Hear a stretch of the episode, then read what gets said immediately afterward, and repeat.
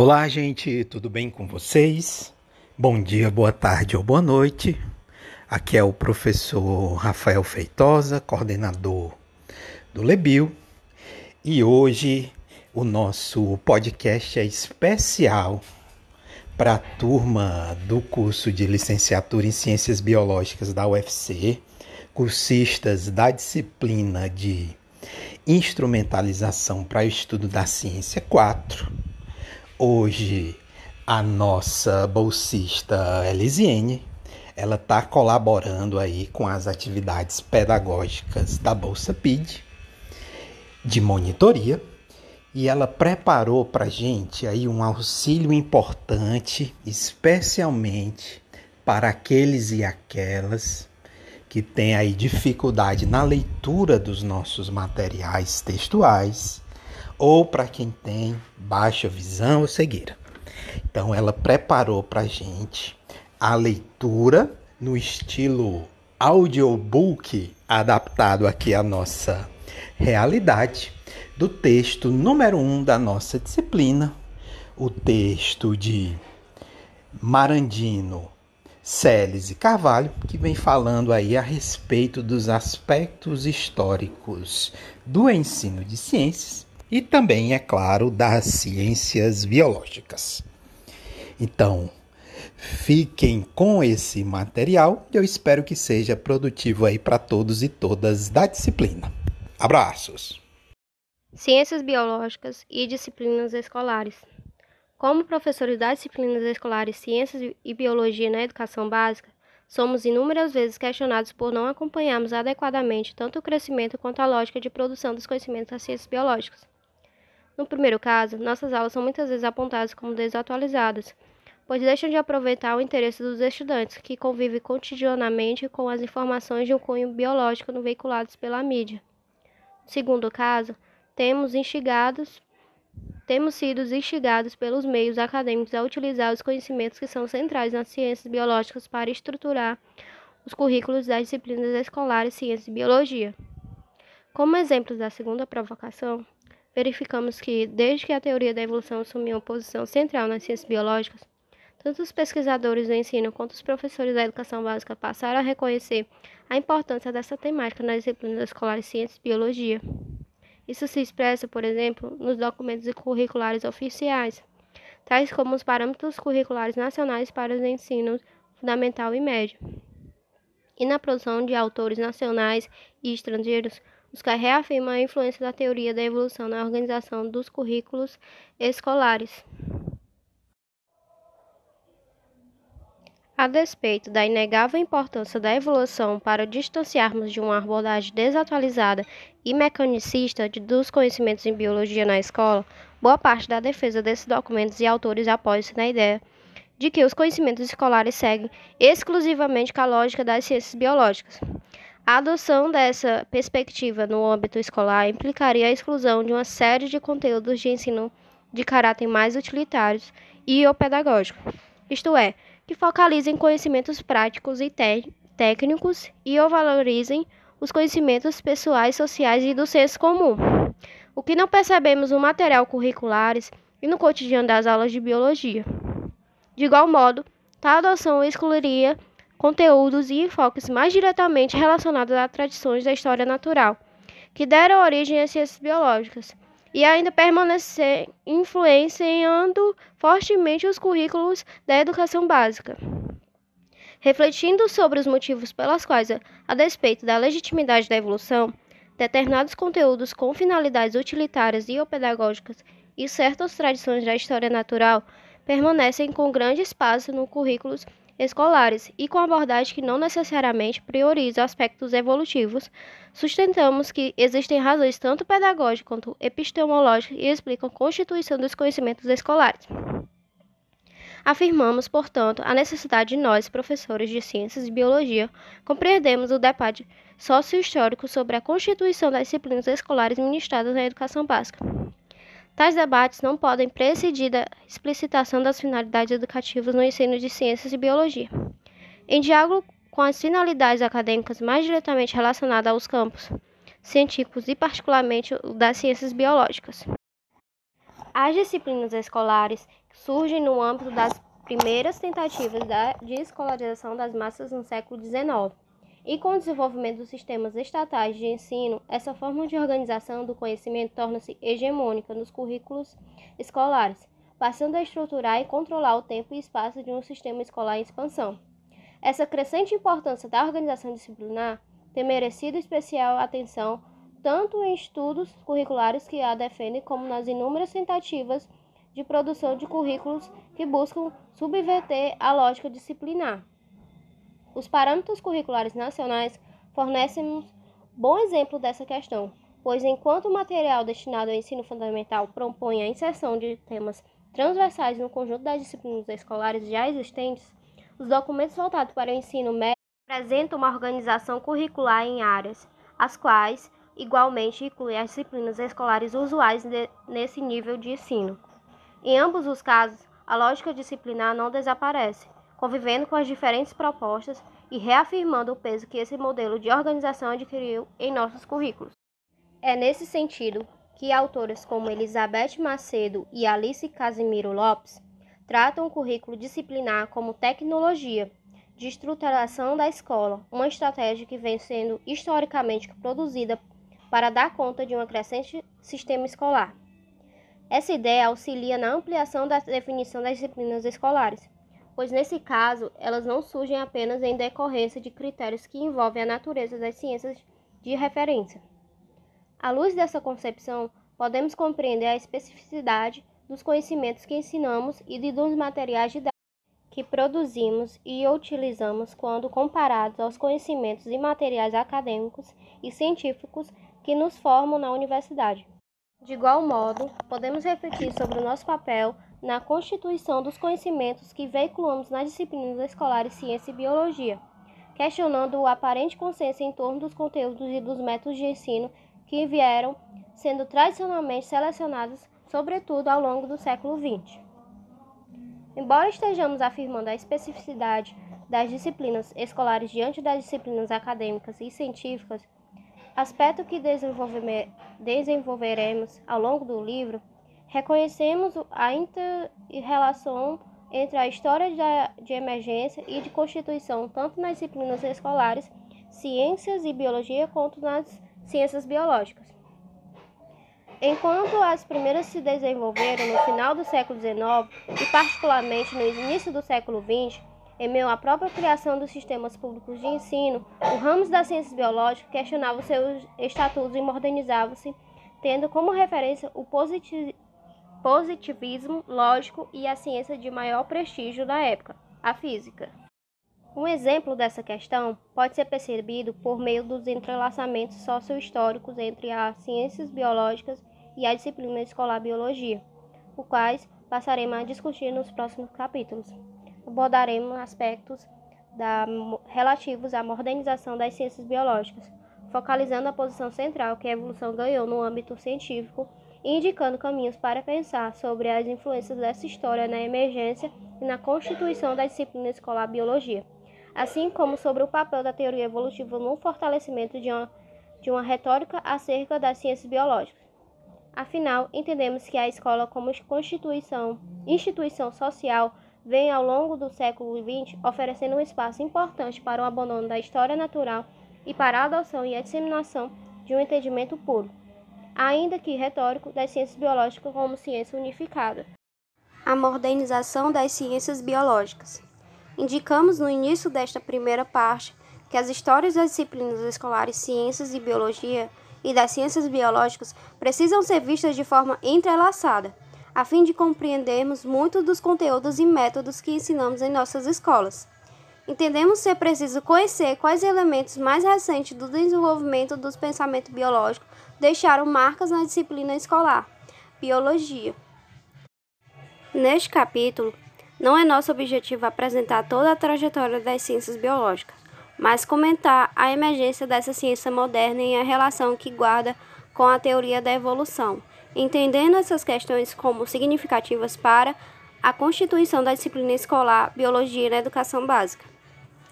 No início do século XX, os conhecimentos das ciências biológicas organizavam-se em ramos que, embora se referissem às formas de vida ou processos vitais, possuíam tradições epistemológicas bem variadas. De modo geral, podemos dizer que esses conhecimentos caracterizavam-se, por um lado, pelos ramos mais descritivos da história natural, a zoologia e a botânica, e, por outro lado, pelos estudos em citologia, embriologia e, especialmente, em fisiologia humana, que tinham tradições experimentais. Esse contexto fragmentado reforçava o menor status dos conhecimentos biológicos em relação às ciências mais solidárias, especialmente a física. Segundo a historiadora da ciência Vesklibet Smokovich, a ideia de unificação das ciências biológicas só ganhou força bem depois que a palavra biologia foi cunhada por Lamarck e Treviranus, no início do século XIX. As mudanças que contribuíram para o fortalecimento dessa ideia unificadora resultaram não só da combinação de uma série de fatores implicados na produção dos conhecimentos geológicos por parte da comunidade dos cientistas, como também da influência dos movimentos sociais, filosóficos e políticos dos, das primeiras décadas do século XX. Entre eles, foram significativos o surgimento da genética e o desenvolvimento de modelos matemáticos ambientados em um movimento filosófico de grande significado para todas as ciências, o chamado positivismo lógico. De forma bastante resumida, podemos dizer que essa forma corrente do pensamento filosófico, difundida nas primeiras décadas do século XX, teve sua origem no Círculo de Viena e sustentava que o conhecimento válido era o que se apoiava basicamente na realidade empírica adotavam uma linguagem que buscava apresentar-se como destruída de juízos de valor e de qualquer subjetividade, ou seja, assentando-se sob o princípio da naturalidade axiológica. Incorporando-se a lógica e a matemática, esse movimento desdobrou-se como uma possibilidade de unificar todas as ciências em torno de um método comum. O positivismo ou empirismo lógico associava a experiência às regras da lógica e os procedimentos matemáticos, tomados como critérios segundo os quais o conhecimento poderia ser considerado ciência, a chamada ciência positiva. Autores como Smokovitz argumentam que os procedimentos experimentais capazes de produzir dados representados e interpretados matematicamente que garantiram a objetividade e o caráter científico sustentaram em nível filosófico a ideia unificada das ciências biológicas. Essas ideias de unificação provocaram a comunidade de biólogos a examinar o que poderia dar unidade a uma ciência biolo biologia, em meio aos diversos e fragmentos ramos dos conhecimentos biológicos. O processo originou-se em torno de uma ressignificação em bases genéticas da teoria da evolução proposta por Charles Darwin em 1859 quando publicou sua obra A Origem das Espécies. Naquela ocasião, embora Darwin tenha criado o conceito de seleção natural para explicar a evolução das espécies, suas explicações continham lacunas, uma vez que as teorias existentes sobre herança não haviam incorporado o modelo mendeliano, o que, de acordo com Evelyn Fox Keller, somente ocorreu nos primeiros anos do século XX, com as redescobertas do trabalho de Gregor Mendel. É preciso ressaltar que Darwin escreveu sobre a variação e quis explicá-la, mas não desenvolveu uma teoria de herança, tendo se utilizado dos modelos teóricos comparáveis com o desenvolvimento do conhecimento de seu tempo. A explicação proposta por Darwin, segundo Michael Rose, combinava a herança miscível ou das misturas, em uma construção típica do modelo pangenense, ou da fluidez das gêmeas transmitidas de uma geração a outra, que se misturavam ao se combinarem no zigoto. Com a herança dos caracteres adquiridos, uma vez que a primeira não explicava a variação e se tornava um obstáculo para a evolução. Como Darwin não conseguiu provar sua teoria da herança, ele mesmo veio rejeitá-la. A impossibilidade de associar a evolução a uma teoria de herança que a sustentasse teve desdobramentos que marcaram as ciências biológicas.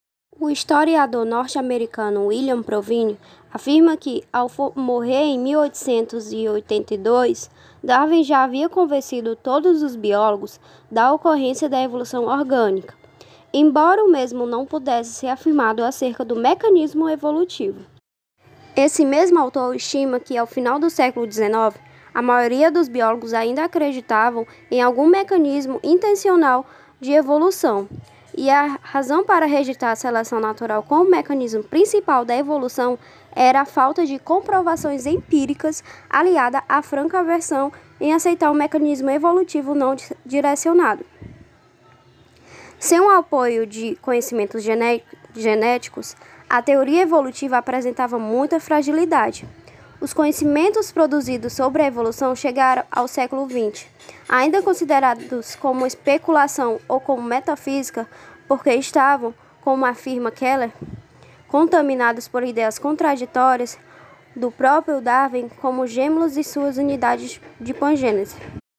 Para Smokovitz, todos os ramos das ciências biológicas que não possuíam tradições experimentalistas, principalmente aqueles herdeiros da história natural, recebiam um julgamento semelhante. Assim, situavam-se, de um lado, os ramos da biologia notadamente experimentais, como a genética e a fisiologia, e de outro, os não experimentais, não quantificáveis, com poucas evidências empíricas, como a história natural e a evolução. Por essas razões, os esforços para a unificação concentraram em tornar a evolução uma ciência positiva, em consonância com as ideias do positivismo lógico, cujo modelo emblemático era representado pela física. Como já dissemos anteriormente, passaram a ser valorizados e empregados métodos experimentais rigorosos, baseados em evidências empíricas e com resultados generalizáveis, em termos matemáticos, capazes de eliminar os aspectos metafísicos desses estudos. Essa nova perspectiva ganhou força com a redescoberta dos estudos de hereditariedade de Gregor Mendel. E nesse sentido, a criação do termo genética passou a designar um novo ramo que já no início do século XX alcançou bastante prestígio, oferecendo uma contribuição fundamental para os estudos evolutivos. Embora se tenham passado 34 anos até a herança descontínua mendeliana fosse aceita, Michael Rose ressalta que esse novo ramo das ciências biológicas, a princípio sobre liderança inglesa, se desenvolveu com rapidez sem precedentes, ainda que marcado por controvérsias. Ao final da década de 1910, os trabalhos pioneiros de Ronald Fisher, John Borden Sanderson e Cyril White em genética de populações erigiram bases para que a evolução fosse modelada quantitativamente. Os modelos matemáticos empregados por esses pesquisadores desempenharam fun papel fundamental e ganharam prestígio nas ciências biológicas. O equilíbrio de Hardy e Weinberg, proposto no início do século XX, é um bom exemplo para ilustrar como a matematização de variáveis evolutivas dirigidas geneticamente deu início ao processo de modernização da evolução. Os estudos posteriores de Thomas Hirsch Morgan, Hermann Jost Müller e Theodosius, realizados nos Estados Unidos, permitiram que a evolução fosse definida como a mudança de frequência gênica em populações. Assim, a genética de populações pôde oferecer a darwinismo o preenchimento tanto de lacunas teóricas relativas às questões básicas da variedade e da manutenção das novas características, quanto de lacunas metodológicas ao incorporar a experimentação e os modelos matemáticos. As pesquisas genéticas prosseguiram não somente refinando a compreensão dos constituintes gênicos, como também modelando teoricamente as questões fundamentais da teoria evolutiva. À medida que as pesquisas genéticas se foram desenvolvendo, essa nova maneira de interpretar os mecanismos evolutivos foi fortalecendo-se e, de certa forma, influenciando, influenciando os diversos ramos das ciências biológicas, contribuindo para a construção de uma ideia unificada de ciência. No intervalo das duas grandes guerras e, particularmente após a Segunda Guerra Mundial, o movimento de unificação tornou-se mais evidente nos Estados Unidos, congregando cientistas que defendiam abertamente a ideia de que uma biologia unificada em torno da teoria evolutiva. Esther Meyer e William Provine afirmam que existia uma descontinuidade entre a genética experimental e os ramos herdeiros de tradições naturalistas, que também seriam provocada a ideia de síntese. Essas duas comunidades pareciam falar linguagens diferentes e buscavam respostas para suas pesquisas com base em marcos conceituais distintos. O ajuste entre suas perspectivas pode ser entendido como uma tentativa de síntese que, ambientada na atmosfera do positivismo lógico, teria resultado em uma redefinição da teoria evolutiva em torno de alguns conceitos centrais, entre os quais o gradualismo, a natureza da seleção natural e a população. Segundo Smolkovitz, Theodosio Dobbs Hansky, com a publicação de seu livro Genética e a Origem das Espécies, em 1937, é considerado precursor da síntese evolutiva e o cientista de maior impacto no fortalecimento dessa noção. Julia Huxley também ofereceu sua contribuição a utilizar termos que expressam a ideia de novidade e de síntese no título de seus livros A Nova Sistemática e Evolução, a Síntese Moderna.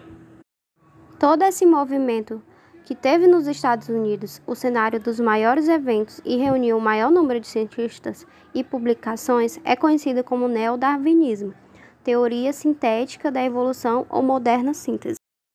A despeito dos esforços empreendidos para unificação, esses processos não deram de forma consensual.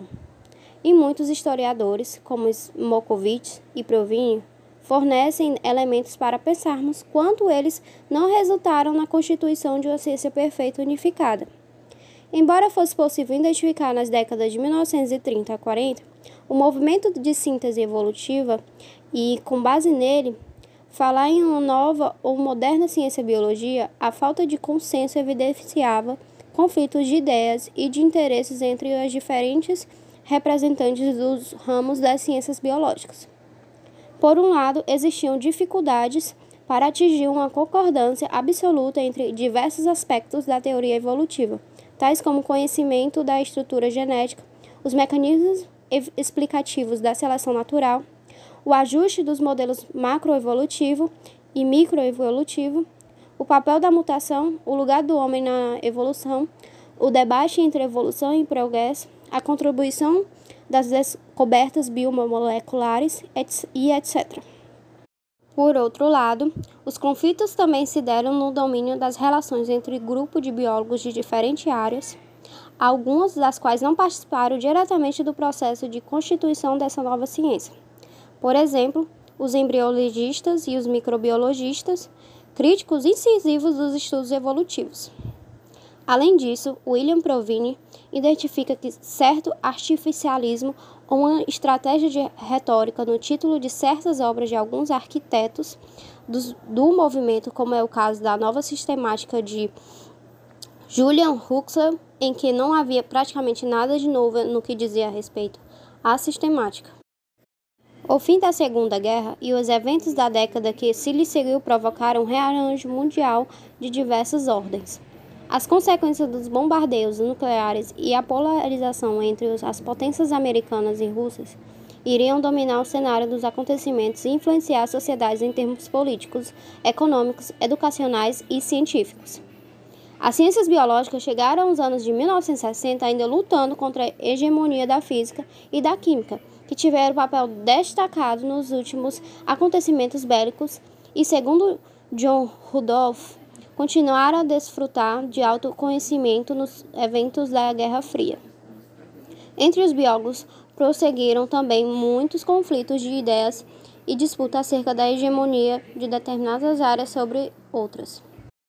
Entretanto, o avanço das pesquisas biomoleculares, que ganharam visibilidade a partir da determinação do modelo de DNA no ano de 1953 por James Watts e Francis Crick, contribuiu para consolidar o lugar de uma biologia moderna, ampliando assim seu prestígio. Tal fato não se deve apenas no valor intrínseco do conteúdo das descobertas, mas também e principalmente talvez, ao potencial de aplicação de tais conhecimentos em diferentes áreas da vida acadêmica da sociedade, com todas as implicações daí decorrentes. O prêmio Nobel que esses dois cientistas receberam em 1962, junto com Maurice Wilkins, deu maior evidência à biologia molecular. E com o rápido desenvolvimento dessa área, muitos caminhos foram abertos para consolidar a nova biologia. Ainda sem terem sido completamente resolvidos vários dos conflitos relativos a sua unificação, nesse contexto, a teoria evolutiva com as revolucionárias contribuições das pesquisas biomoleculares, pode provocar releituras em todos os ramos das ciências biológicas. Assim, a ideia de síntese foi, na verdade, fortalecendo-se não como uma ruptura e como um desaparecimento de alguns ramos, mas sim como uma possibilidade de reinterpretar os processos na perspectiva do referencial evolutivo moderno, o que, em um certo sentido, é verdade, mas também mascara um processo de dominância hegemônica, instalado com base na relação entre áreas com poderes distintos.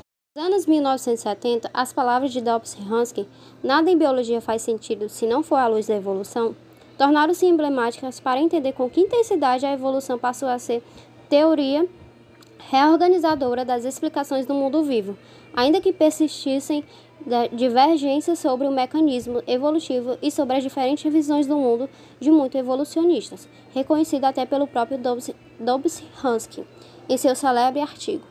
Embora a biologia molecular tenha, sem dúvida, fortalecido o novo campo da genética molecular e com isso ampliando o entendimento tanto dos mecanismos micro quanto macroevolutivos, não é possível acreditar essa área um papel absoluto. A citologia e outras áreas das ciências biológicas também se fortaleceram com a ressignificação evolutiva e, por sua vez, contribuíram para a modernização dessa ciência. A ecologia é um dos ramos que ganharam destaque. Embora tenha herdado as tradições dos trabalhos de campo da história natural, ampliou-se cada vez mais ao passar a incorporar metodologias experimentais mais modernas e destacou-se no estudo dos impactos ambientais. O mesmo pode ser dito dos demais ramos, desde a paleontologia aos diversos campos da fisiologia, os quais ampliaram suas possibilidades metodológicas utilizando recursos tecnológicos mais sofisticados. A modernização e a consolidação das ciências biológicas diante do conjunto das chamadas ciências naturais, alimentadas gradiamente pelo prestígio das pesquisas biomoleculares, ganharam enorme impulso com a engenharia genética, que se acelerou a partir dos anos 1980. Na última década do século XX e nos primeiros anos do novo século, o quadro mundial diferia muito daquele que havia servido de cenário para o sonho de unificação das ciências biológicas. Mais de 50 anos se passaram sem que nenhuma guerra de proporções mundiais tivesse ocorrido, embora antigos e novos problemas globais continuassem gerando muitos desafios. As questões ambientais agravaram-se e o surgimento de uma ciência mundializada em relação ao futuro da Terra, envolvendo questões de ordem social e ética, vem desafiando a comunidade científica a alargar as fronteiras dos conhecimentos biológicos, a fim de não se transformarem em uma produção coesa, mais alienada do seu tempo. Se é possível dizer que as ciências biológicas modernizadas consolidaram seu estatuto científico, sem dúvida não se pode negar que suas áreas permanecem disputando prestígio, recurso e status. Assim mesmo que as discordâncias internas não tenham sido resolvidas, em parte por distintas perspectivas conceituais e pelas disputas por tratamentos diferenciados na condução das pesquisas, Podemos afirmar com certeza que, hoje, todas as áreas de conhecimento das ciências biológicas aceitam a evolução. Veremos a seguir que as disputas pela unificação das ciências biológicas, as quais atravessaram todo o século XX, podem ser vistas como uma referência histórica importante para a problematização dos processos que constituíram a disciplina escolar biologia. Nos próximos capítulos, analisaremos as histórias das disciplinas escolares entrelaçadas com a trajetória das ciências biológicas, buscando um número maior de elementos para compreendermos o ensino de biologia.